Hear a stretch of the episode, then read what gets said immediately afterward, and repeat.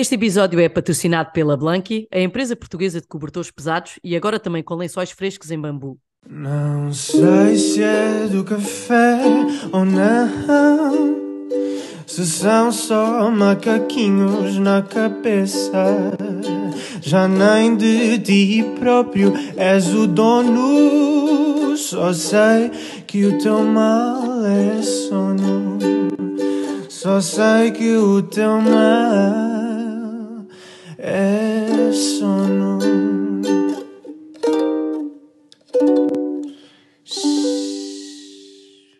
Olá a todos e sejam bem-vindos a mais um podcast do Teu Mal é Sono. Estamos de volta, desta vez com um convidado. Vamos falar de parentalidade responsiva e sono. A nossa convidada é a doutora Joana Morgado Bento, pediatra com competência em desenvolvimento infantil, pós-graduada em doenças metabólicas e do comportamento alimentar a parentalidade tornou-se área de interesse desde há 5 anos e neste momento faz consulta de pediatria geral e de orientação parental aqui mesmo ao lado, em Macau. Portanto, se precisarem, uh, talvez online também haja aí umas, umas soluções. Não sei, Joana, se já fazes, mas também já, nos, vai, já nos vais explicar isso. Ainda a Joana tem ainda uma página de Instagram chamada parentalidade médica, que aconselho todos a seguirem, que têm dicas super importantes. Nós nunca gostamos da palavra dicas, mas depois estamos sempre a aplicá-la. Mas tem vídeos, vídeos e, e posts muito interessantes um, sobre parentalidade responsiva. Bem-vinda, Joana, obrigado por teres aceitado o nosso convite. Este era um tema que já queríamos explorar há algum tempo e pronto, foi preciso chegar à sétima temporada para isto, mais vale tarde do que nunca. Bem-vinda. Olha, obrigada, obrigada por, por me terem aqui. Eu, eu sou vossa fã, fã do. É verdade, fã do vosso, dos vossos projetos, que são imensos, e, e, e, do vosso livro, adorei, pronto, adorei ler, é verdade. E, eh, não, e portanto, para mim é uma honra mas, estar aqui. Espera, Joana, eu quero saber se te ofereceram, se a prima ofereceu ou se te obrigou a comprar. Não, é assim, eu disse-lhe assim: não me ofereças porque eu vou comprar. Mas ah, depois, que... por contratempos, uh, no último dia de eu estar em Portugal, uh, foi, a querida da prima foi fez-me essa, essa, grande surpresa e eu, entanto, já li e adorei. Tá, tá, tá obrigada. Tá eu, pronto, adorei. Obrigada, Joana. Obrigada. Muito obrigada. Oh. E, e, já agora aquilo que eu tinha dito das consultas online, se alguém. Ah, sim. pois, agora. eu ainda não. Eu não dou pela questão de que. Uh, por causa do fuso horário, porque de facto. Um, a maior parte das pessoas que me seguem, não é? Sim. São, são portuguesas, vivem em Portugal. E com a questão do fuso horário é um bocadinho difícil esta questão das consultas online. Sim, porque mas... nós estamos aqui frescas e fofas, mas onde pois... está a Joana já é noite. Já é bem noite. noite.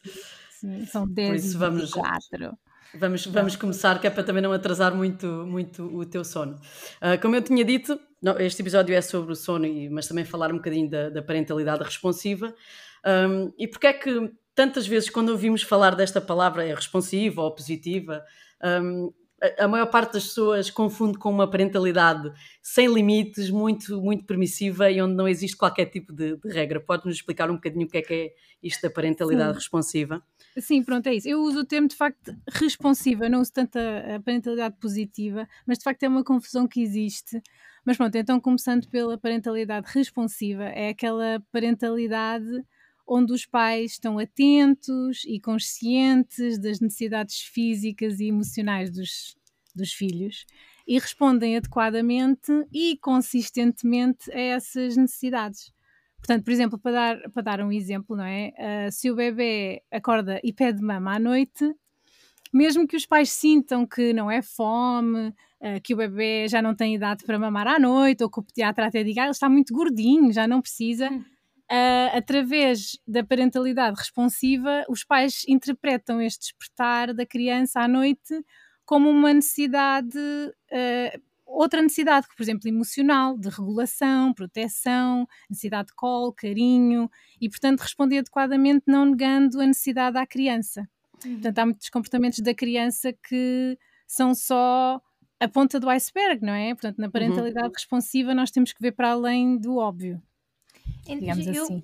Pronto, o, o, disclaimer para quem não nos ouve há muito tempo, eu eh, daqui das três não sou mãe, mas nessa sequência, eh, portanto, a experiência que tenho é de ver os outros à minha volta, mas nisso que estavas a explicar, eh, quer dizer, vai, vai contra aquela conversa das que as crianças têm manhas e que, Sim. e que isso é Sim, treta pronto. e que não devemos responder porque senão estamos a reforçar o comportamento ah, de chamada de atenção.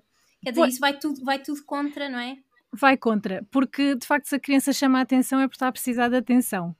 Uhum. Ah, e, e se está a precisar de atenção, essa necessidade também deve ser respondida. Portanto, segundo a parentalidade responsiva, Uhum. os pais devem, por exemplo, se a criança está a fazer birra, isso será a ponta do iceberg, esse é o comportamento, comportamento dis- disruptivo, e ah, os pais têm que ver depois o que é que está lá mesmo, portanto, será que tem menos atenção? Será que está cansada? Será que tem fome? Será que tem sono? Será que tem, Claro. tem que ir à procura dessa, hum, Do motivo, dessa é? da causa mais profunda, não é? Pode não ser a óbvia.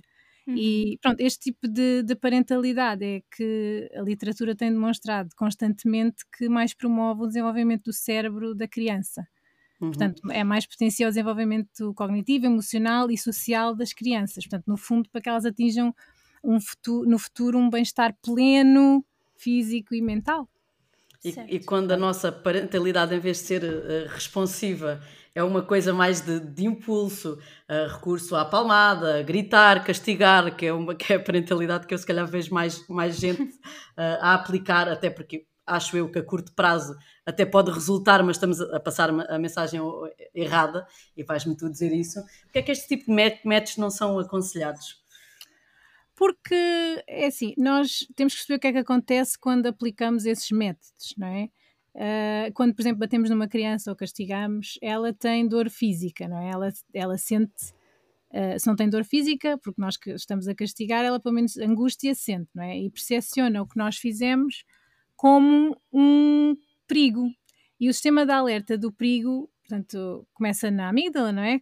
a amígdala cerebral, que é o radar do perigo, e que por sua vez vai por aí abaixo e ativa o eixo hipotálamo, hipófise, suprarrenal. Pronto, quando chega à suprarrenal, que é, é uma glândula que está acima do, do rim, como o próprio nome indica, é? Sim. é ela que produz cortisol e adrenalina, liberta, que são as famosas, aliás, hormonas do stress, e que ao libertar vão pela corrente sanguínea para todos os órgãos e sistemas. Isso, portanto, é a ativação da resposta de luta ou fuga, em que os, os mamíferos todos têm, portanto, para se defenderem dos, dos predadores.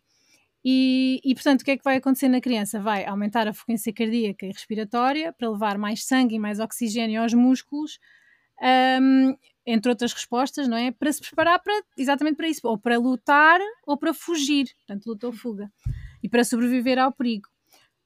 Mas, agora, para dar um exemplo, imaginem uma criança que, na- na- nas cavernas, imaginem há 50 mil anos atrás, que vivia numa região cheia de hienas, portanto, havia imensas hienas ali à volta dela.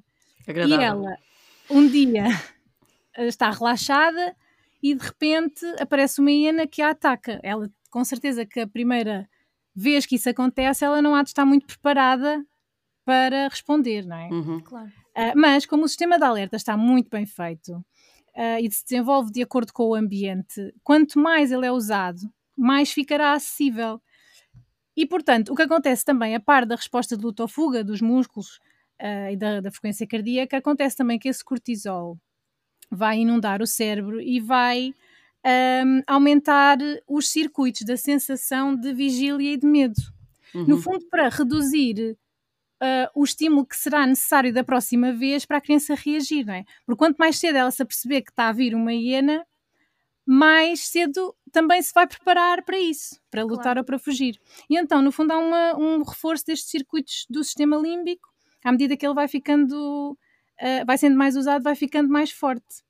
Pronto, e ao fim de, assim, de uns quantos ataques das hienas, no, ela, a criança, ao- à mínima percepção de barulho ou movimento, já ah, disparou a suprarrenal, não é? Já, Uhum. já está a libertar hormonas do stress.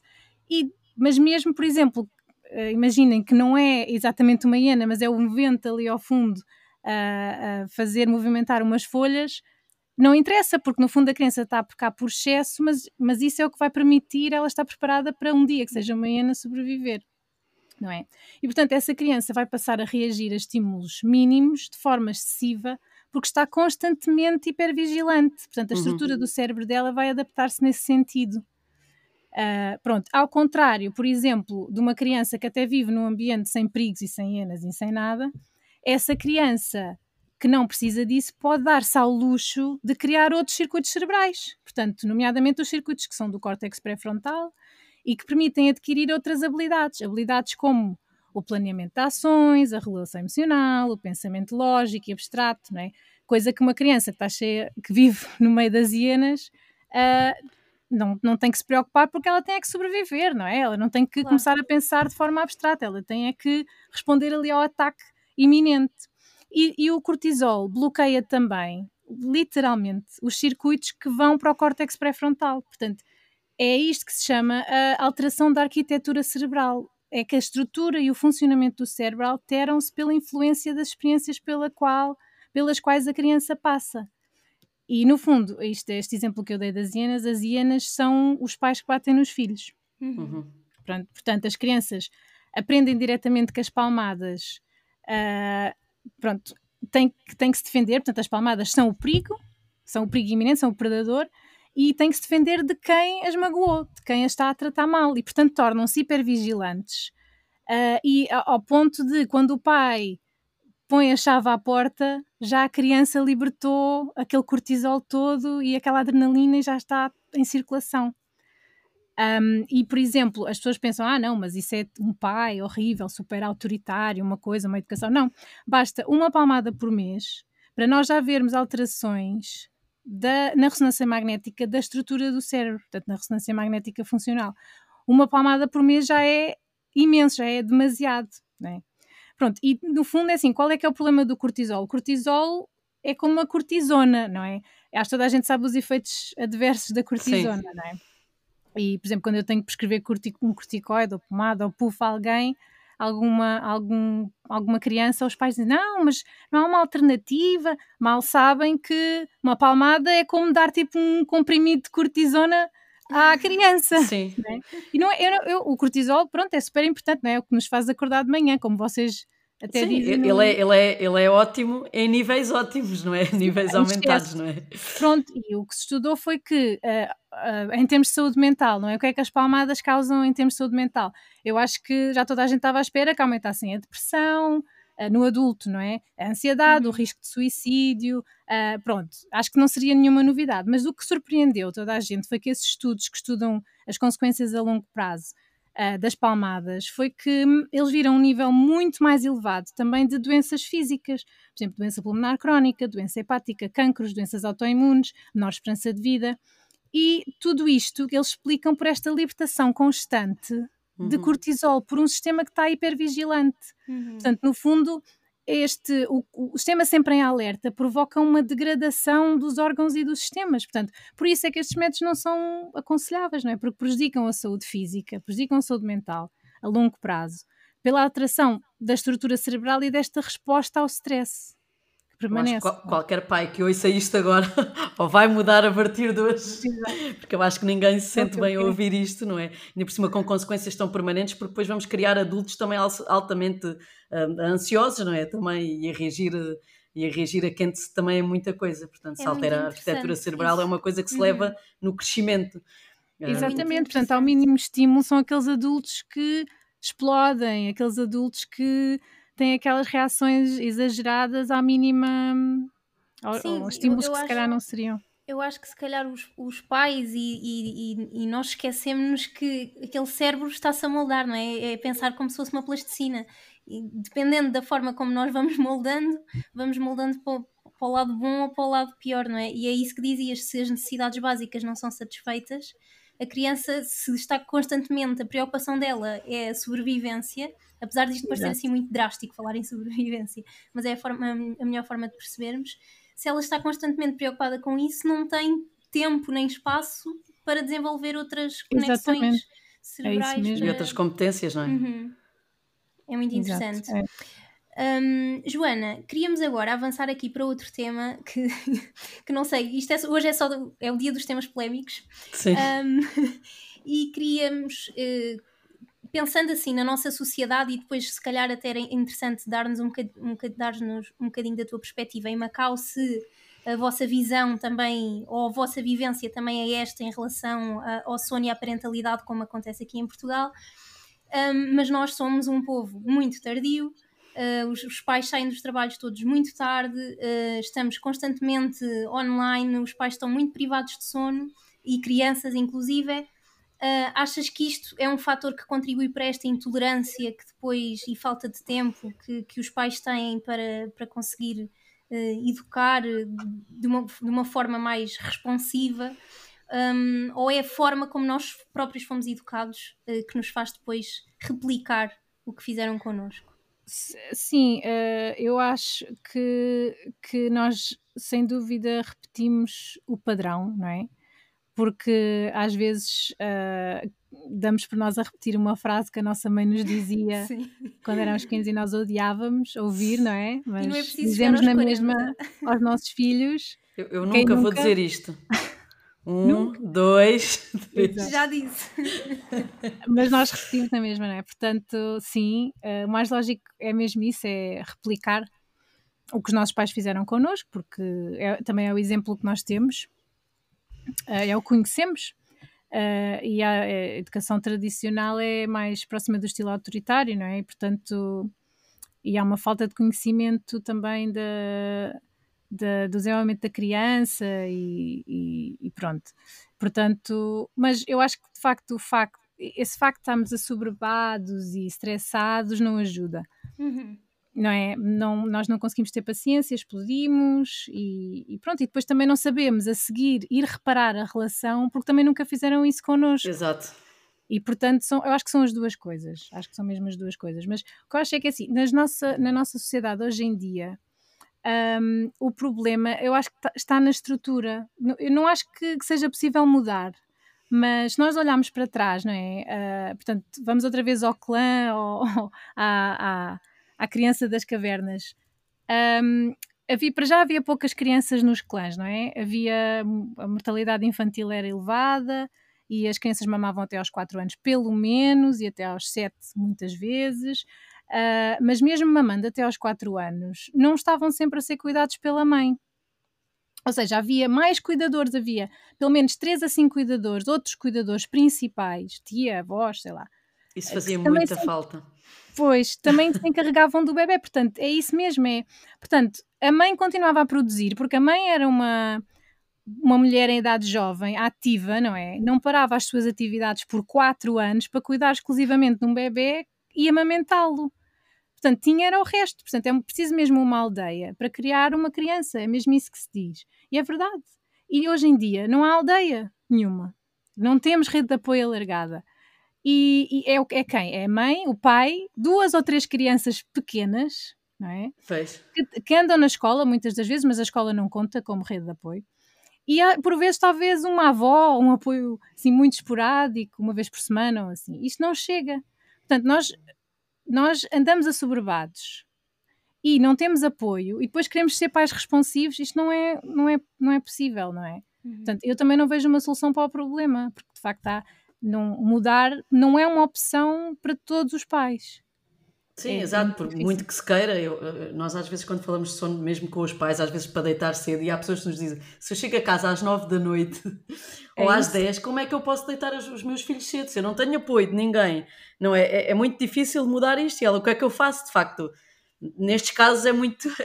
Eu não tenho uma resposta para dar, porque felizmente eu consigo sincronizar bem os meus, os meus horários, Uh, mas há gente que não consegue não, ou, ou, que tem medo também de mudar, às vezes tem que se mudar de emprego, tem que se alterar o horário das atividades dos filhos, que também é uma coisa. Há miúdos também em mil atividades durante a semana. Um dia é natação, pois é equitação, pois é. Sim. Eles próprios, mesmo que os pais saiam cedo, eles próprios saem dessas atividades às 8 da noite. E se o meu filho esteve a jogar futebol até às 8 da noite, ele não vai dormir às 8 e meia. É impensável. Claro. Portanto, eu acho que há aqui muita coisa a mudar. Na uhum. teoria, nós já nos apercebemos. Mas como? De... É isso. Aí é diferente? Achas que há mais respeito pelos horários de descanso ou, uh, ou pelos horários de, ou pelo, como é que se vê o sono aí? Não, é assim, aqui de facto em termos de rede de apoio uh, existe, eh, portanto, nas famílias uh, aqui na, eu vivo em Macau, aqui em Macau, têm rede de apoio, portanto, têm além da avó e do avô, que muitas das vezes vivem no mesmo mesma casa, Uh, também há sempre, uh, portanto, as helpers, que são as, as nannies, vá, digamos uhum. assim. E, e há mais, pronto, sem dúvida que há uma rede de apoio um bocadinho melhor do que, do que aí, penso eu.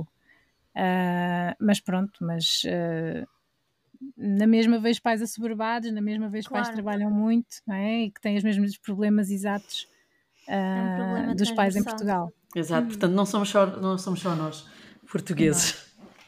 Apesar de nós sermos um bocadinho um dos, dos piores, porque eu acho que se trabalha muito e se produz muito, muito pouco, mas isso estou sempre a voltar à mesma, à mesma, à mesma coisa.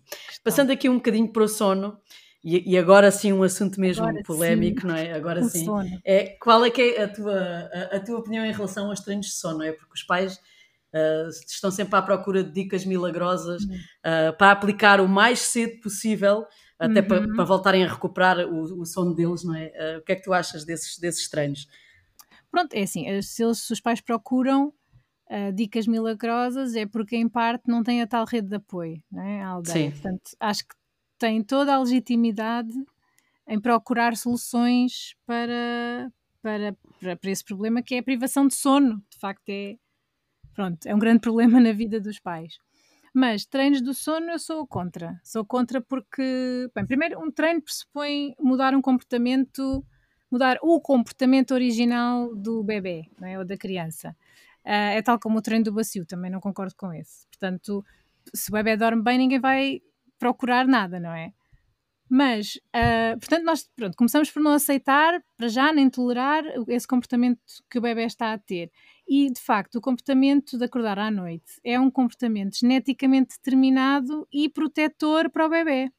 Portanto, nós sabemos que estes bebés, aliás, até têm menos probabilidade de ter síndrome de morte súbita do lactente, não é? Os bebés que mais acordam à noite. Uhum. É, portanto, nós, basicamente, é não aceitarmos os genes com que o bebê veio. Portanto, damos, nós é que lhes damos os genes, depois eles apresentam esses comportamentos que vêm dos genes e depois nós aceitamos, não aceitamos. Tem lógica, Sim. não tem, não tem lógica. Não, não tem mas, nenhuma. Pois, mas porquê é que os bebés são assim?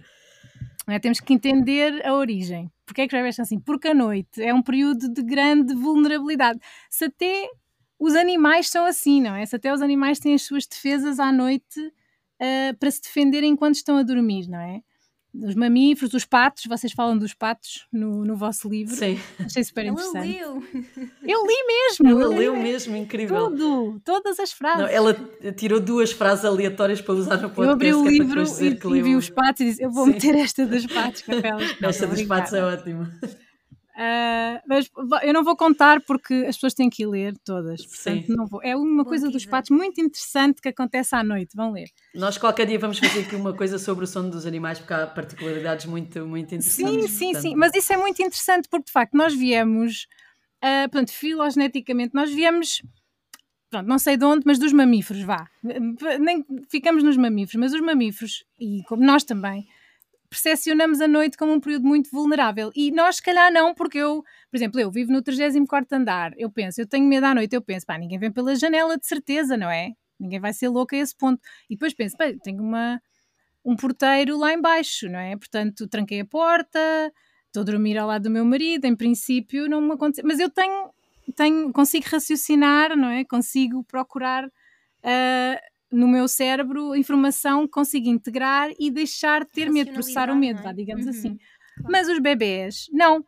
não é? Os bebés ainda estão geneticamente com aqueles comportamentos primitivos uh, há muito à flor da pele, o que é perfeitamente normal, porque são super vulneráveis, são os mais vulneráveis dos humanos, não é? Portanto, portanto, no fundo, os bebés que acordavam regularmente durante a noite e todas as noites estavam mais protegidos dos perigos, dos predadores, da hipotermia, das quedas, por exemplo, imagino, não é? é só imaginar uma caverna e pensar, ou a savana, eu nem sei onde é que eles dormiam, mas imaginar as condições, não é? Uh, não é? Os pais, quando acordam à noite e olham para o bebê, têm uma oportunidade de o proteger, ver se ele está bem, não é? Sim. E, e, portanto, isso é tão importante. Como é que as pessoas não veem isso? Mas pronto. Um, e pronto, os bebés que dormiam a noite toda não sobreviviam tanto. E portanto, como não chegavam à idade adulta reprodutiva para ter filhos eles e manter os genes, não os passavam, não é? Não, não mantinham esses genes no, no pool genético. Por isso é que esses bebés são raros. Eles existem, eles existem porque eu também os tenho na consulta. Pais que chegam ao fim de um mês de idade e dizem: Não, ele já dormiu seis horas. E eu, não conto isso a ninguém, porque. Toda a gente vai ficar com inveja disso. Eles existem, mas eles são muito raros. Portanto, a maioria dos bebés não são assim. Pronto. E de facto, esses raros seriam os defeituosos das cavernas. É horrível dizer bebés defeituosos. Não há, mas. mas eu pronto, ia dizer que as minhas filhas eram um bocadinho assim até ouvir a palavra defeituosa e afinal não, elas não dormem, elas estão sempre a acordar. Não, mas não eram. Porque sim, sim, bebê, sim, isso é muito engraçado. Não é? Mas o comportamento do bebê que acordava era o que permitia que os pais até estivessem mais descansados. Uhum. Não é? Ah, eu posso dormir um bocadinho porque ele vai-me acordar se acontecer alguma coisa. Uhum. Não eram os bebés que dormem a noite toda. Deviam deixar os pais assim mais, não sei, apreensivos. Pronto. Uh, portanto, uh, no fundo é isso. É assim, nós uh, estamos a negar um comportamento que protegeu os bebés durante milhões de anos. Não é? Sim. Uh, e não só isso, também as mães acordam muito facilmente com o choro, com qualquer chorinho ou qualquer barulhinho. Isso também é geneticamente determinado, isso é um comportamento que também protegeu os bebés, porque as mães estavam super alerta, não é? Pronto, e em relação ainda ao treino do sono, uh, é suposto, não é? O treino do sono faz o quê? Qual é o objetivo? O bebê tem que adormecer sem o apoio dos pais, não despertar durante a noite, e se despertar, voltar a adormecer autonomamente, que é outra palavra que pronto, adormecer autonomamente, sem acordar mais ninguém, né? E como é que isso se faz? Como é que o treino do sono se faz? Limitando progressivamente a minha resposta, a resposta dos pais, aos pedidos e necessidades do, do bebê. Pronto, há uns métodos que são mais abruptos, em que bebê, os pais. O bebê fica no quarto, o bebê é colocado no quarto e os pais só vão lá na manhã seguinte. Portanto, deixam-no lá, mesmo que ele só pode tirar o que quiser, mas só quando for de manhã é que, que abrem a porta e que vão lá tirá-lo. E, e, há outros que são menos, pronto, que, que vão desde uh, ir ao berço, mas não pegar o bebê ao colo, ou ir ao berço não fazer contacto visual, pronto, há várias, várias técnicas, mas progressivamente vão limitando a resposta. E isto, mais uma vez, isto é, isto é uma punição, não é? Isto é o contrário da parentalidade responsiva. Uhum. Não se está a responder ao que o bebê está a pedir como necessidade. Está bem, não é uma necessidade de alimento, mas é uma necessidade emocional, é uma necessidade de regulação, é uma necessidade, não é? Portanto, sim, sim. não se enquadra na parentalidade responsiva. Pronto. E baseia-se na premissa errada que o bebê tem que dormir afastado fisicamente dos pais por razões de saúde e segurança. E noutra mentira que é o bebê que acorda muitas vezes à noite pode estar a prejudicar o seu desenvolvimento cerebral. Portanto, baseia-se nestas duas coisas. Portanto, no fundo é isto. As pessoas, as pessoas que, que, que, aconselham o treino do sono dizem: Ah, tem aqui um método para dormir em noites tranquilas. Pode prejudicar algumas crianças, uh, mas não se preocupe porque uh, vai correr tudo bem e ela vai. Um, eles vão, no fim, eles vão de certeza acabar por dormir uh, a noite toda. Então o que eles dizem é: isto é bom para os bebés, não é? Isto é bom porque eles precisam dormir aquelas horas. Despertar é mau. Precisam da autonomia do sono, que é outra. Pronto, que é o tal conceito que eu, que eu acho super. Não sei, não concordo que, que os bebés precisem de aprender autonomia do sono. Pronto, acho que não é preciso treiná-los e acho que não é preciso eles aprenderem isso. Acho que não é preciso adquirirem isso numa fase, não é? Uh, porque às vezes eles dizem ah, a autonomia do sono é como a aquisição da autonomia na marcha ou, ou continência entre esfíncteres. Acho que isto não é verdade, não, não, tem, não tem nada a ver. Pronto, e portanto, se convencerem os pais que é preciso autonomia, que é mau acordar à noite e que não é seguro dormir com os pais, no fundo, os pais privados de sono dizem: não, ok, então, com certeza, então como é que isso se faz, não é? Eu Sim, acho que é claro. é isso. Mas pronto, uma criança que, que é submetida a um treino do sono o que eu costumo dizer é que nós estamos a condicioná-la ao desamparo aprendido, que é a criança mantém os despertares, aliás, como, como todos nós, à noite, quando desperta não chora, não, reage, não chora, né? claro. e não chama não chama ninguém, não chama, não acorda ninguém, porque já aprendeu que ninguém vem, já aprendeu que ninguém vai aparecer, que ela está abandonada, está, está desamparada. Vai resultar e, mais à custa de quê, não é? Pois, exato. Pois os estudos o que dizem é que o nível de cortisol de, de, destas crianças quando despertam, quando são treinadas e despertam mas não choram, é idêntico às crianças que choram. Portanto, eles uhum. continuam a produzir o mesmo nível de cortisol e, e, com ele em circulação, com todos os efeitos que têm, Uh, só não chamam, porque de resto toda a resposta de luta ou fuga está lá. Não choram, porque aprenderam que ninguém vai, portanto não vale a pena, não vale a pena chorar. É? Esforçarem-se.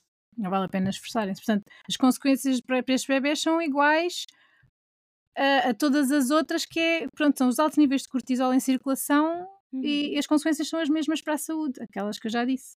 E acredito Sim, que já tenhas visto mil e uma tentativas e mil e um. Sim, dizer... eu acho que as, as, pessoas também recorrem muito ao treino de sono, porque mães que têm que trabalhar no outro dia, obviamente, querem, querem descansar. E há gente que já não está depois também muito funcionante uhum. um, se atenderem aos despertar. Claro que há outras soluções e nós lá à frente já, já vamos falar disso, porque não é uma pessoa. O objetivo disto não é uma pessoa estar sempre a sair da cama dela para ir ao quarto das crianças, não é? Há outras, há outras estratégias, mas. Uh, já, já falamos a, a seguir. Olá, olá! Vimos interromper o episódio, como habitual, uh, só um bocadinho para fazermos a nossa habitual rúbrica com a Blanky. Sofia, a semana passada foi uma, uma semana gloriosa. A semana passada não, há duas. Eu já estou toda trocada. A semana passada foi tudo menos gloriosa. ah, pois foi, e, e, vou, e vou deixar assim. Quem quiser entender, que entenda. Eu não queria ferir a tua e depois ainda E depois ainda finge que não. Foi, juro que não foi, não, não foi com uma segunda intenção. Não, ainda por cima uh... utilizou a palavra gloriosa, portanto vejam como ela está a pôr o dedo na ferida. Mas pronto, Mas eu, eu consigo. Tu consegues. Tu... Isto ainda há muito largas, caminho a é? percorrer, ainda há muito caminho a percorrer. Bem, vamos mas é trabalhar. Tenho um novo estudo para ti uh, e uma nova frase sobre cobertores pesados para tu dizeres se achas que é verdade ou mentira. Ok. Estou confiante. Go. Então, a frase de hoje é: Houve um estudo que descobriu que os cobertores pesados podem aumentar em 10 vezes a probabilidade de resolver sintomas de insónia. Verdadeiro ou falso? Podem em 10%. Podem aumentar 10 vezes a probabilidade de resolver sintomas de insónia. 10 vezes ou 10%? 10, 10 vezes. vezes é muito. Eu, quando tu me trazes esses números, eu tenho sempre tendência a dizer que é verdade, mas. 10 vezes é muito, mas eu vou dizer que é verdade na mesma. Eu estou a tentar fazer poker face, tipo, não. Porque se me trouxesses o um número e me dizes assim, e é assim, se, se isto for verdade, vou-te dar um conselho, que é não trazer os números, porque assim deixas mais confusa. Quando tu me apresentas o um número, a eu minha tô... tendência é sempre para dizer, ou então para tentar, ou inventa. Eu estou a fazer hum, cara. Não, é verdade. Porque... É verdadeiro? Sim. Então, Sofia, cara Sofia, eu tenho que aprender mais com o Vasco Palmeirinho a fazer sim suspense. Cara Sofia, tenho-te a dizer que é mentira. Foi, tu inventaste o número, não é? Inventei. Tu mudaste-me o número. Inventei o número. Os cobertores pesados não só. Viram como ela já sabia? Podem aumentar. Como ela é sádica. A probabilidade de resolução de sintomas de insónia em 20 vezes. Eu vou deixar. A sério? 20 vezes. 20 vezes. Olha, com o questionário mesmo, de, mesmo à hora. Foi merecido, então perdi e foi merecido, porque eu diria que era. Que era se fosse, era para, para ser menos. Então, olha, uh, é mais, vou deixar o estudo. Foi um estudo. Mas viram como ela é perversa? Ela já não altera os resultados, é mesmo vai o número só para humilhar. Foi Pronto. um estudo realizado em 120 adultos com o uso de cobertores pesados durante 4 semanas e diminuiu os sintomas de insónia. Um, em 20 vezes. Vou deixar o estudo na descrição do episódio para quem quiser consultar e tiver dúvidas. Aproveito para relembrar. Bem, que... Eu se calhar é melhor ler, ler este estudo, não sei. o melhor é fazer TPCs, portanto, se, se TPCs a seguir, tenho TPCs. começar a dedicar mais. Porque, pronto, está. Estava confiante e agora foi tudo por aí abaixo. Nem sei se vou conseguir retomar a minha atividade laboral esta semana. Acho que se calhar nem consigo fazer noite. Ah, pois, és é muito esperta. Vou ter que cancelar. Vais ter que cancelar. Olha, já somos duas. Pessoal, uh, o que é que eu queria dizer? Ah, queria-vos relembrar que a Blanky já tem uma série de parcerias com várias clínicas e, e hospitais que podem uh, consultar também no site deles se tiverem interesse em ter também cobertores nas, nas vossas clínicas, isto mais para o pessoal que tem uh, espaços de saúde, podem falar com eles e contactá-los. E é isto, pelo menos esta semana. Sofia, uh, derrota do Benfica, derrota aqui na rúbrica. Olha, eu já nem me vou meter mais contigo, vou-te deixar processar. E quanto a vocês, bom episódio. Nem vou, nem vou dizer mais nada. vamos falar de coisas menos tristes, como deixar bebês a chorar. Exato. Para falarmos um, um, de um vídeo que vimos na, na tua página, uh, muito giro, sobre o ambiente do quarto dos bebés. E podíamos falar de imensas coisas, desde monitores de sono, berços que embalam, mantas, chupetas, luzes de presença. Bem, existe uma parafernália. Móveis, que eu adoro, aqueles. Sim, ah, ah, em cima, não é? É que o móvel sim. é que sabem que eu não sou mãe, portanto, esses nomes muito específicos. Sim, sim, é aqueles, aqueles coisinhos que rodam para a criança ficar a olhar. E tem luz e não sei o quê. E até às vezes uns têm música muita coisa. Portanto, nós recorremos a, não sei, a uma parafernália de, de coisas. Sim, isto é uma indústria que de facto nunca passa Sim. porque as pessoas compram tudo. É daquelas coisas que nunca vai sair de moda. compram tudo? Mas é que as pessoas é não isso. se questionam. É que alguém nos convenceu. Uh... Precisamos disso. Não! Na nossa sociedade ocidental, não é? Alguém nos convenceu que os bebés têm que dormir num quarto separado do quarto dos pais, noutro quarto. Só que alguns bebés não toleram isso. Não toleram. Porque são bebés geneticamente diferentes de outros bebés. Há bebés que toleram, há bebés que não toleram. E nós vamos adquirindo estes produtos, não é? Estes todos. Ah, pronto, começando pelo monitor. O monitor. Quer dizer, nós pomos o monitor porque, para vermos o bebê diretamente, não é? Porque é perigoso ele estar no outro quarto sem monitor. Isto não é logo uma red flag. Porquê é que ele está no outro quarto? O que é que se quer estar no outro quarto? Pronto. Mas Uh, depois os, os berços que embalam, portanto, os, o, há berços que mexem um bocadinho, não é? E, mexem um bocadinho, há vezes que fazem tudo, há vezes tipo, que fazem tudo, é incrível. Uh, pois, é, pronto, eles substituem, substituem o quê? Os nossos braços a embalar o bebê, não é? Porque é que o bebê gosta de dormir embalado? Porque é que gosta de dormir em movimento? Porque se nós o estamos a embalar, é porque nós estamos acordados se estamos acordados, nós estamos a vigiar o bebê. Portanto, ele está seguro. Portanto, ele pode estar totalmente relaxado, entregar-se ao sono perfeitamente, porque ele está embalado, está a sentir movimento. Por isso é que os bebés gostam de movimento, não é? Sim, é além de que eles também tiveram nove meses em movimento, não é? Eles andam pois, em movimento, não é? E, portanto, gostam desse, dessa sensação, claro. Uh, e as chupetas, as chupetas, pronto, é a mama, não é? Substituem a mama, para não fazer a mama da mama chupeta. Depois os redutores e os swaddles, é o colo, é o abraço, não é? À criança. Depois até aquele, aqueles, aqueles aparelhos que simulam o batimento cardíaco e, e os sons do útero, pronto. Essas... Sim, os white noise e white pink noise, noise e pronto. brown noise. Exato. E, o, e portanto, nós estamos a substituir o corpo da mãe, não é? Vamos substituindo com várias coisas o corpo da mãe. Mas o corpo da mãe não é o sítio ideal para o bebê dormir. Isto faz sentido. Isto é, isto é, isto é irracional. Portanto, atenção, não pode dormir com a mãe, não pode dormir com adultos cuidadores, não, nem pensar. Mas compramos uma data de produtos para ele dormir noutro quarto, longe da mãe, mas tem que ter os produtos para simular que está com a mãe. Não é? Ele tem que dormir no outro quarto. Nós dizemos, bebê, olha, bebê, tu tens de dormir no outro quarto. E o bebê responde: Eu não quero dormir no outro quarto, porque eu estou longe de ti, eu não quero. Claro que o bebê não diz isso, né? Bebê luta para adormecer, só adormece ao colo, acorda mil vezes à noite, mama à noite, quer mamar à noite. E depois, nós, então, pronto, então vais dormir para o outro quarto, mas com estes produtos todos que eu comprei, que é para pensar que estás perto de mim, está bem? E além disso, ainda vou fazer um treino do sono. Por cima. Pronto. Acham que isto vai correr bem? Eu não acho, eu acho que isto não, não tem nada para correr bem. Aqui na Ásia uh, e também em África, os bebês, pelo menos até aos 5 anos, a ideia que eu tenho é que dormem uh, com os pais. Não é com os pais, é em co-sleeping. Portanto, é no quarto dos pais e depois uh, existem várias modalidades de co-sleeping, não é? Pode ser na cama, pode ser uma cama ao lado, pode ser o berço no quarto dos pais, mas que não está colada à cama dos pais, pode ser um bocadinho mais longe, há várias modalidades, mas dormem no quarto dos pais até aos 5 anos. Habitualmente por aqui, na Ásia, pelo menos os meus doentes uhum. que vivem cá, que são de cá, chineses, etc., é assim que. É fazem. muito diferente do que acontece aqui. Pois. Sim. Não, isto, é, aí, aí, pronto, e nós na sociedade ocidental isto é uma, é uma moda nossa e uma moda recente, porque durante milhões de anos os bebés dormiam sempre com os cuidadores, não é? Portanto, isto é relativamente recente. Sim, isso até tinha a ver com, com a minha próxima pergunta, porque quando se fala em co-sleeping, independentemente da modalidade, uh, associa-se muito à, à, ao síndrome de morte súbita infantil. E às vezes há uhum. falta de literacia um bocadinho neste, neste tema, porque não é bem, bem verdade. Pois, eu correlaciona-se sim, não é? O SIDS, o síndrome de morte súbita, uh, com a partilha de cama com os pais.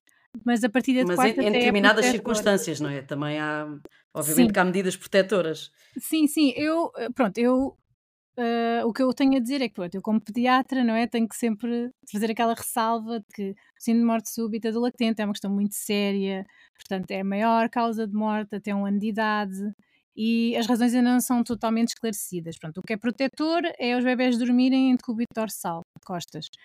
Ah, isso é bastante protetor. Mas ah, em relação à partilha de cama, até aos seis meses, que é quando há 95% dos casos de SIDS, é, são até aos seis meses, ahm, os bebés, ah, pelo menos, pronto, as pessoas que eu conheço normalmente até têm aquele que é o next to me, não é? Sim, Vocês sou não podem, fã. aqui não podemos dizer, não é? Podemos, não sei se Não, não, eles pagam-nos. A Next Me costuma é da Chico, é um dos patrocinadores.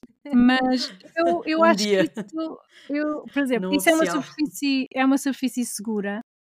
Uh, Next to Me é outras marcas, eu por acaso lembrei-me de dizer Next to Me, mas há outras. Acho que é o que a maioria usa. Eu também, Pois. quando quero falar dessa, desse, desse, É, é sempre. assim toda a gente percebe o que é que é. Porque é, uma, é de facto uma superfície segura, uh, relativamente perto do corpo da mãe, portanto, é, normalmente é colocada do lado da mãe e facilita a amamentação. Eu concordo, eu concordo. Portanto, como o CIDS, pá, 95% é até, até aos 6 meses, eu acho que é alto. Ok, durmam no Next to Me, eu concordo com isso. Mas de- depois, quando eles, os bebés se hum, começam a sentar, já não podem estar no Next to Me, apesar de muita gente ainda deixar. Mas habitualmente, não, porque aquilo depois podem cair, não é? Quando eles se sentam, Sim, podem. Podem cair, sim. Exato. Eu- Então, eu, daí tive que até. retirar bastante cedo, por acaso, da, da minha última filha, por causa disso. Porque ela Ela- começou-se a levantar muito cedo, portanto a probabilidade de cair para o Claro. outro lado era, era gigante. Pronto, e depois, o que é que acontece? Até aos 12 meses, o que é que se substitui? Pronto, e aí é que eu acho que há assim, não sei, isso não é bem consensual. É pôr o colchão no chão, tirar o pai da cama, dormir a mãe com o bebê naquele espaço todo. eh, é difícil. Ou pôr o quê? Pôr o berço, mesmo o fundo, ao lado da cama, Sim. Também pode ser uma hipótese. Pronto, até aos 12 meses eu acho que é aquela altura em que eu também não sei qual é a resposta certa, certa, certa. Mas a, parti- a partir dos 12 meses, quando já, por definição, não há SIDS, porque o, SIDS, o síndrome de morte súbita do lactente é até, ao, até aos 12 meses, não é? Por definição. Nessa, a partir dessa altura, eu não vejo porque não dormir com os filhos. Eu não vejo uma razão, eu não consigo encontrar uma razão que me digam, ah, esta razão não durmas com o teu filho. Há, há várias razões, há várias razões para os pais. Mas para a criança eu só vejo vantagens. Sim, para, para a criança, sim, eu também, eu também concordo. Mas eu, por exemplo, durmo muito mal quando as minhas filhas dormem comigo na cama. Pois. Esperneiam, acordam. Mas, Ahm, sabe, mas se uma pessoa não se entregar ao, à partilha de cama, também não adapta o, o ambiente. Eu acho é que nós temos. Depois é assim, ah, se calhar quando fazemos cama partilhada, se calhar um colchão não chega, não é? Se temos dois filhos, por é exemplo. forrar o chão. Pronto, É é, forrar o chão de colchões, pronto. Isso depois é assim, ah, então, mas o quarto depois fica, não fica estético. Pronto, é assim. Há, há várias estratégias para conseguir dormir com os filhos. E assim, nem toda a gente tem que dormir com os filhos. Eu acho que ca- cada um é uma escolha completamente pessoal. Acho que isso é o ninguém tem nada a ver com quem não é que as crianças dormem. Eu acho que não se pode é ostracizar as pessoas que optam ou por dar de mamar até aos 7 anos, ou por. Se, se elas se sentem bem com isso, e é o que eu defendo sempre, tudo é possível, não é? Se aquilo para eles funciona enquanto família, eu Claro. acho que não vejo por que não. E isso é que é uma coisa que tem que parar: é os, é os comentários, é metermos naquilo que não nos diz respeito em relação à dinâmica familiar. Um bocadinho. Claro. Eu acho que, assim, para os bebês, é mesmo. Para os bebês, a partir de um ano, pronto, lá está, como eu já fiz a ressalva atrás do síndrome de morte súbita, é muito, muito benéfico dormir com os pais. Porque, para mim, é, é partilhando a cama com a mãe, no caso da, pronto, da mãe, não é? Porque, de facto, é, o bebê está sempre mais perto da mãe. Aliás, o bebê que dorme com os pais não deve dormir entre os pais, entre o pai e a mãe. Isso não é, isso é, não é seguro, porque o pai não acorda tão facilmente como a mãe se Uhum. houver um problema. Portanto, se houver um bebê a dormir, um bebê pequeno, deve dormir do lado da mãe e tentar proteger a cama e tentar dar as condições de segurança sem mantas, sem almofadas, não é aquela, sem objetos, sem nada. Mas não é entre o pai e a mãe. As pessoas têm essa ideia. Não, não devem, os bebés não devem dormir entre o pai e a mãe. Mas pronto. Mas dormindo com a mãe, é aí que o bebê aprende, entre aspas, entre aspas, a dormir. É assim que se ensina o bebê a dormir.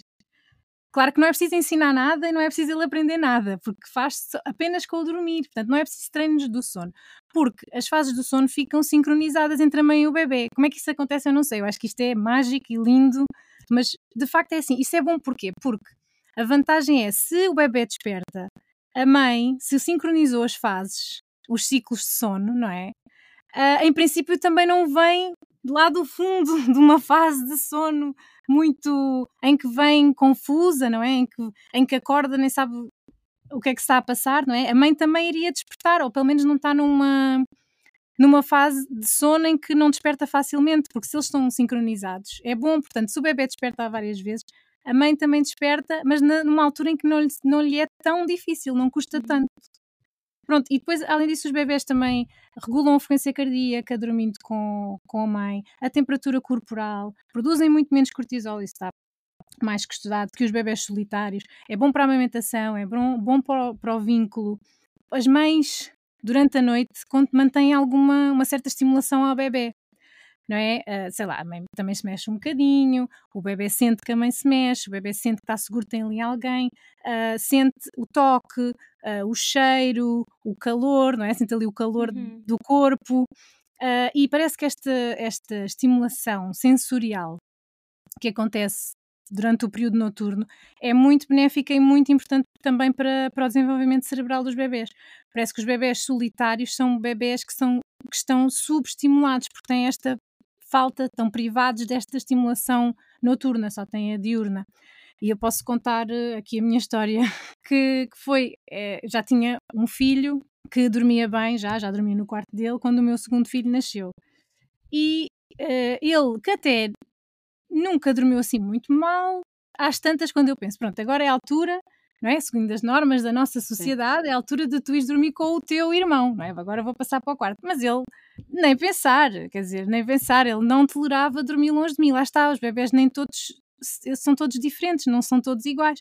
Por isso, uns toleram, outros não toleram.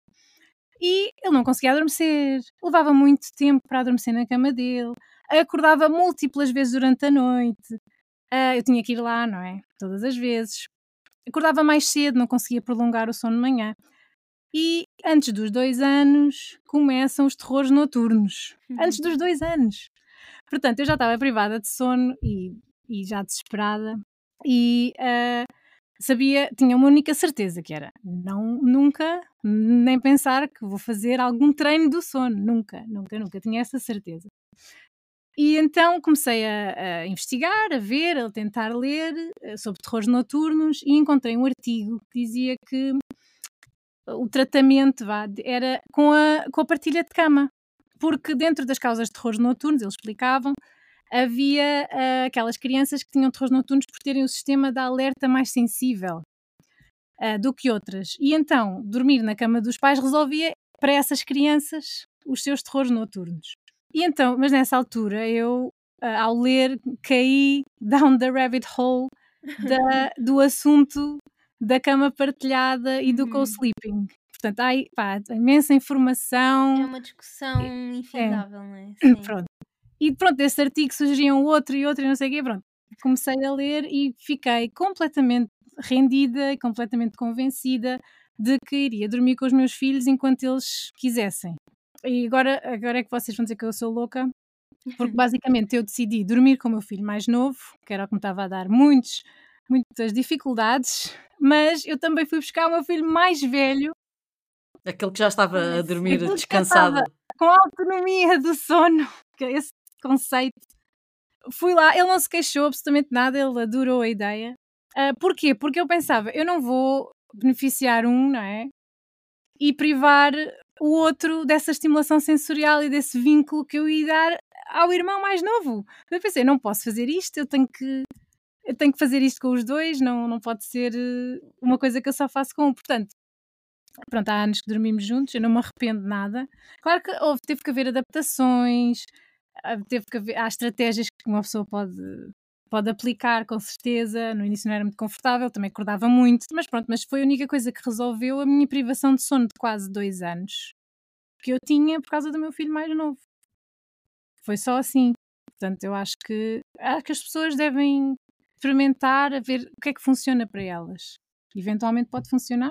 Sim, eu, por exemplo, com, a minha filha mais nova, quando eu tenho cá gente em casa, eu levo o berço dela para, o, para a minha cama e muitas vezes eu durmo com ela, meto-a na cama, porque tem a proteção do berço se acontecer alguma coisa, com almofadas. E a última vez que eu tentei isso, ela foi-se embora e foi para o berço dela e não volta mais para o pé da mãe. Ah. Ficou lá a dormir, sim, não quis. Quis, volta, Não, quis ir para o espaço dela, não sei por que motivo, podia estar desconfortável com o calor, e foi andando, foi para o berço dela e ficou lá a noite toda. Mas lá eu, está. olha. Isso não é uma solução para todos. Portanto, cada criança é uma criança. Nós devemos é ser responsivos, exatamente. Portanto, ver a criança que temos e responder de acordo com a criança que temos. Se a criança prefere dormir sozinha, claro que sim, claro que sim, não há Uhum. problema nenhum. Mas se não, estamos ali a batalhar, às vezes anos a fio, pessoas que não dormem há três anos, porque estão a batalhar que o filho tem que dormir num outro quarto e na outra cama e o filho passa a noite. Ah, tenho, tenho outra história, posso contar? Posso contar mais uma história? Tenho um doente. Está a ficar longo, mas é, este, estes Ah, temas pois são é. pedidos que eu acho que não tem mal. Já não, e agora as pessoas também já, a maior parte delas já E desistiu, a Joana portanto, também já abdicou. mais vale sim, continuarmos. e a Joana já abdicou também de Da minha noite. cedo hoje. Portanto, Claro. Não, mas é porque eu tinha um doente que os pais achavam que era sonâmbulo. Ah, ele, era, ele é sonâmbulo. Eu, é sonâmbulo? Então, mas o que é que acontece? Ah, ele. hum, não, é que ele ah, de manhã está a dormir ah, à porta do nosso quarto, Ah. no chão.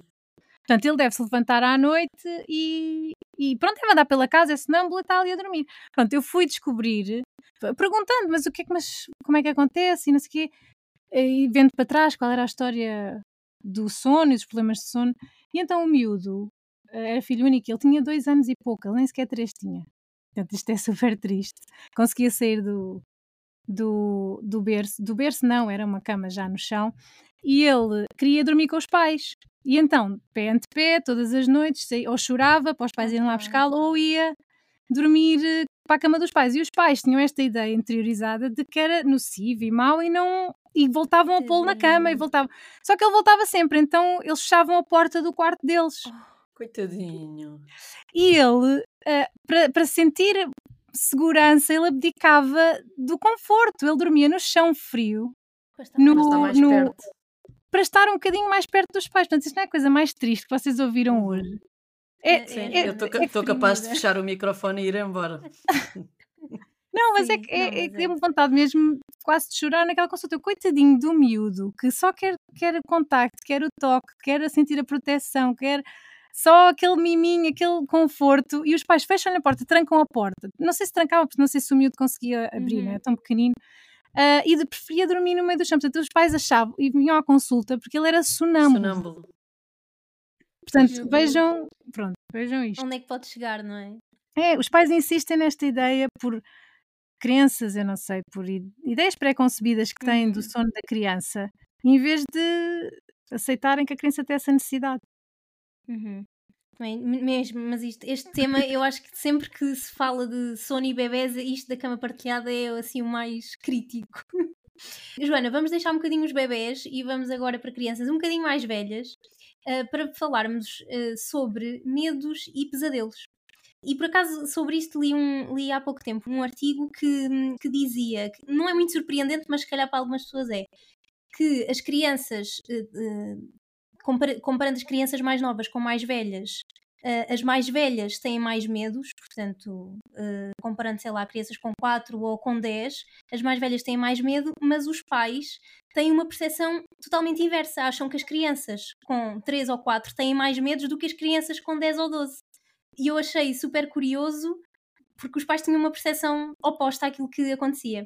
Um, a luz de presença é uma opção? Uh, não é? Ajuda? Desajuda? Eu, um eu não, não, eu acho que nunca é uma opção porque pela sua relação com a miopia. Portanto, também li um estudo, já foi há algum tempo, que eh, as crianças que dormiam com luz de presença tinham mais probabilidade de desenvolver miopia na idade adulta. E, portanto, aparentemente as nossas pálpebras não são feitas para dormir com luz de presença. Portanto, Sim, tanto, tanto que partida- despertam, e sabe-se também que despertam mais facilmente, porque há sempre a luz, aquilo não é bloqueado pelas pálpebras, não é? Aquilo não, Exato. tem, não é um- uma coisa preta, estanque, Exato. e As que não passa nada. pálpebras não, não são blackout. Sim, exato, blackout Por era essa a isso, palavra. Pronto, portanto, eu, pronto, à partida luz de presença não.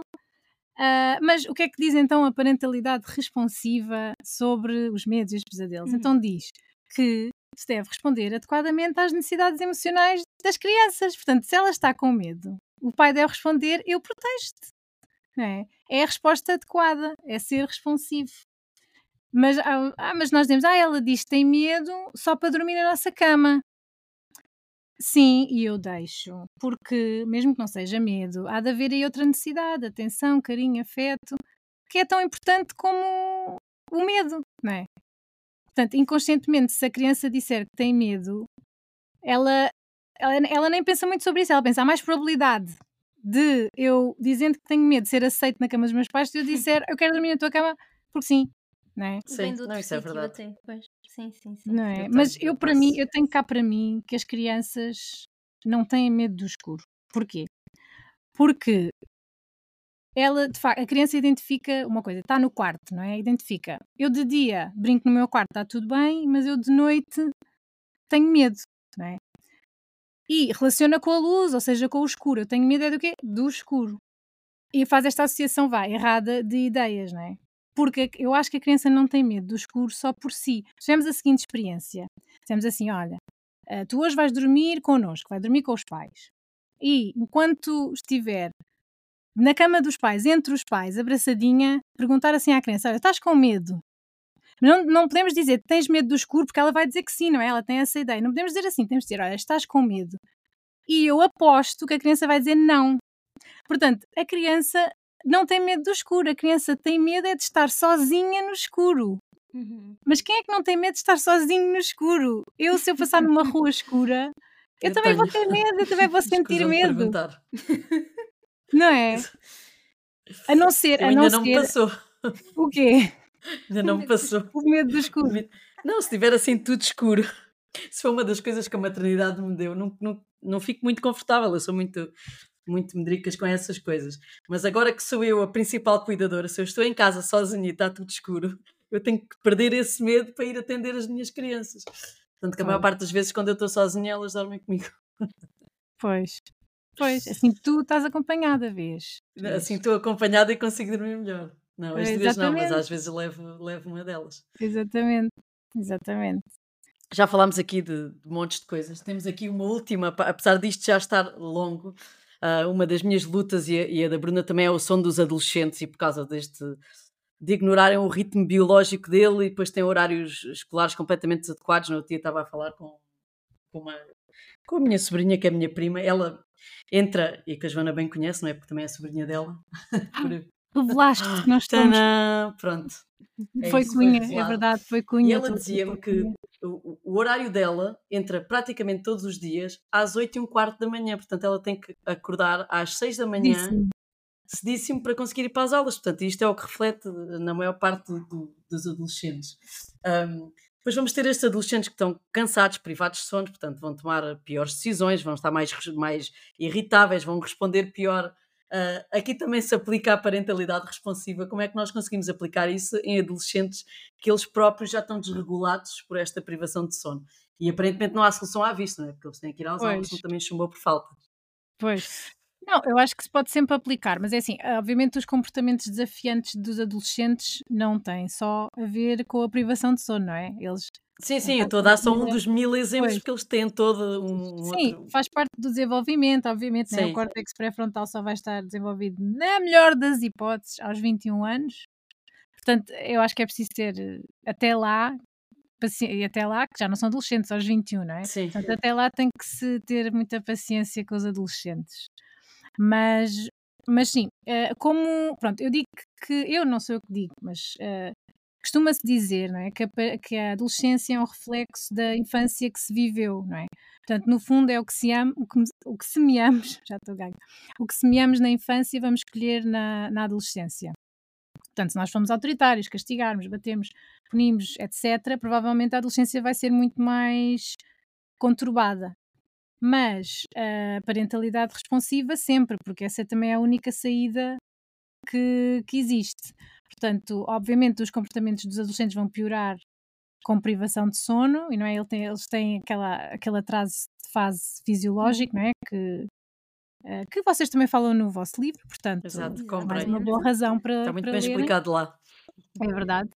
Uh, mas, uh, mas se estão cansados e nós também não fazemos nada para ajudar esse cansaço, e depois a seguir ainda os vamos responsabilizar pelas suas reações e ações e comportamentos, mais uma vez não é justo. Uh, portanto, acho que devíamos repensar de facto isso. Mas é ter paciência com, com, com os adolescentes, tem que ter muita paciência. Sim. É a palavra-chave, Sim. a palavra final. Para terminar. Joana, vamos agora à nossa rubrica final, eh, que se chama Dormir sobre o Assunto. Vamos dormir sobre o assunto. Vamos dormir sobre o assunto e perguntar a quem sabe o que falar para dormir sobre o assunto. São três perguntas rápidas sobre ti e sobre o teu sono. E a primeira é se és uma pessoa da noite ou do dia, porque hoje és da noite, mas é por excepcionalmente. Eu, não, claramente sou da noite. Eu sou da ah, noite. afinal, por isso é que, ela aceitou. Exato. Sim. Não, sou e de dia, de manhã tenho que beber imensos cafés para, para entrar no ritmo. É, é, Acordar, é não isso. Mas mesmo assim, faço um grande, grande, grande esforço para, para me deitar muito cedo por causa dos miúdos que também têm que se deitar, não é? Então, pronto, posso pôr a dormir, deito muito cedo. E depois depende, se estou muito cansada, também fico ali.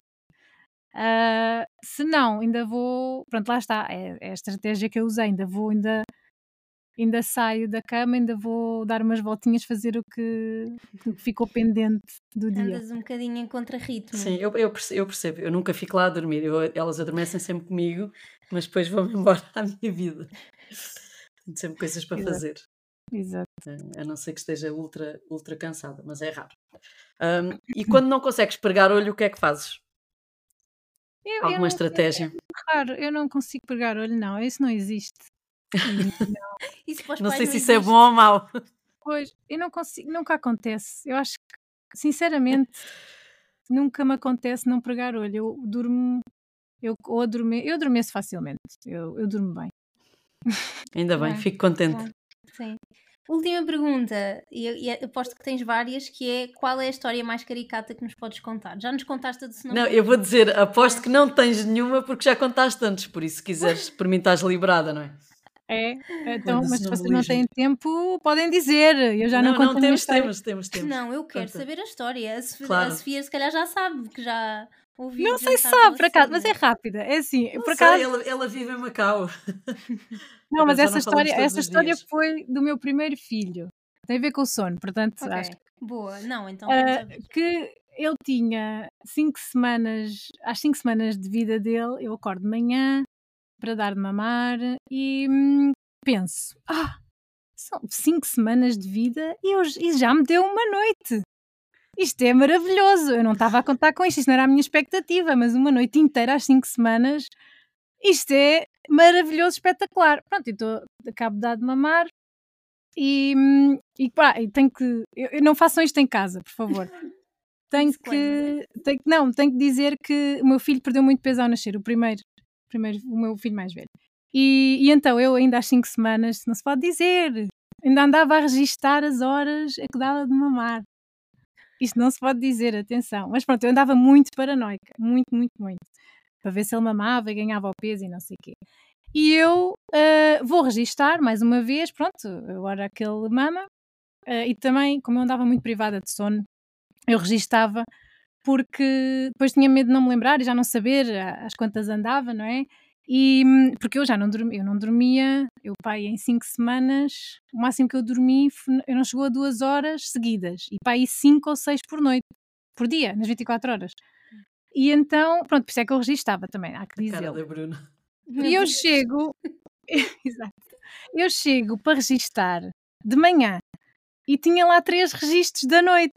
E eu assim, mas quem é que, quem é que escreveu Ah, isto não te lembravas.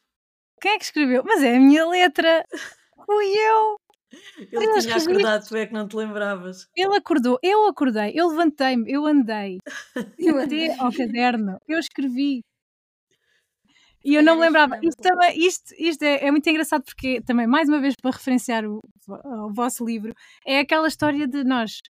Tal é a disfunção cerebral Uhum. da privação de sono que nem sequer temos noção do nível de privação de sono a que estamos. Portanto, Sim. eu, para mim, eu tinha dormido a noite toda, estava fresca, estava ótima, estava... eu acordei de manhã e eu assim, uau, ele deu-me uma noite. Eu não tinha noção, mas não me lembrava, não registrei, o meu cérebro não registou três vezes que eu me tinha levantado. Só podia ter sido eu, Sim, claro. mais ninguém era a minha letra. Impressionante. Portanto, isto para dizer que cuidado com a privação de sono, porque faz-nos acreditar que Uhum. estamos muito melhor do que aquilo que estamos. Estamos. Não, E e há é- várias, há várias histórias, né? Aqui em Portugal, se calhar tu não sabes, Joana, mas houve há muito pouco tempo também de um pai que esqueceu de- do bebê no carro, mais uma. Sei, sei, um, sei. E as pessoas condenam muito, mas de facto a privação de sono deixa uma pessoa totalmente disfuncional. Portanto, Totalmente. ele estava bem porque ele pensou que a tinha deixado. Portanto, Sim, não sim. é nada propositado, ele estava na vida dele porque é aquelas falsas memórias, é não é? Que terrível. ficam. Sim, sim, sim. E- E depois é- os dias são é muito terrível. repetitivos. Será que foi hoje ou ontem? Uhum.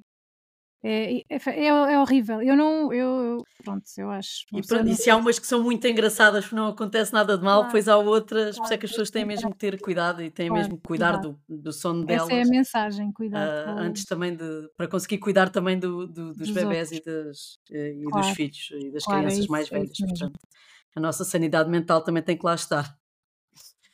Olha, Ah, não sei se Joana, tens alguma adorei. mensagem final, Joana, ou se fica Exato. esta. Que é que- Exato. Não, fica, é, fica esta. A mensagem é sempre a mesma. É, é, pronto, é muito amor, muito afeto, muito carinho, muita responsividade aos vossos bebés e crianças e a todos pelo bem delas. É, esse, é essa a mensagem.